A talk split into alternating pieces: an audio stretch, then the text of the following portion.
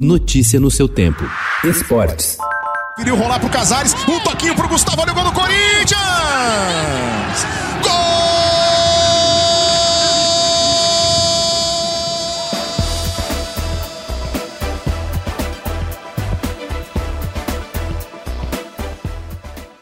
O Corinthians mostrou ontem ter se recuperado rapidamente dos 4 a 0 que levou do Palmeiras na segunda-feira.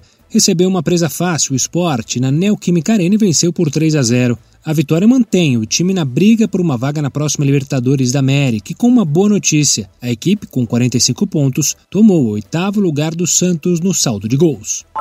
O Palmeiras não repetiu o bom futebol da goleada sobre o Corinthians, não conseguiu conter o Flamengo, foi derrotado por 2 a 0 ontem à noite em Brasília e ficou um pouco mais longe na briga pelo título do Campeonato Brasileiro. Permanece com 51 pontos em quinto lugar e ainda viu o time carioca pular para terceiro com 55.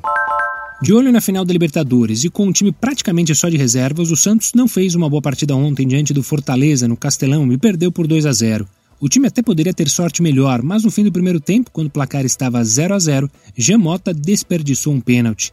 Na etapa final, Fortaleza se impôs e garantiu a vitória. A diretoria do São Paulo resolveu manter Fernando Diniz, mesmo após a goleada por 5 a 1 sofrida no jogo com o Internacional. Isso não quer dizer, porém, que o treinador esteja seguro, apesar de o diretor executivo do tricolor Raí dizer que não passou pela cabeça de ninguém demitir Diniz, um novo tropeço amanhã diante do Coritiba pode fazer o presidente Júlio Casares mudar de ideia. Os times participantes do Mundial de Clubes da FIFA no mês que vem vão receber autorização especial para entrar no Catar. Santos e Palmeiras decidem a Libertadores no dia 30 e o ganhador irá ao país sem precisar cumprir a quarentena mínima de sete dias para estrangeiros exigida pelo governo local. O presidente do Comitê Olímpico Internacional, o alemão Thomas Bach, disse ontem estar convencido de que a Olimpíada de Tóquio vai acontecer entre 23 de julho e 8 de agosto, como está programado. Ele descartou adiar ou cancelar o evento. Notícia no seu tempo.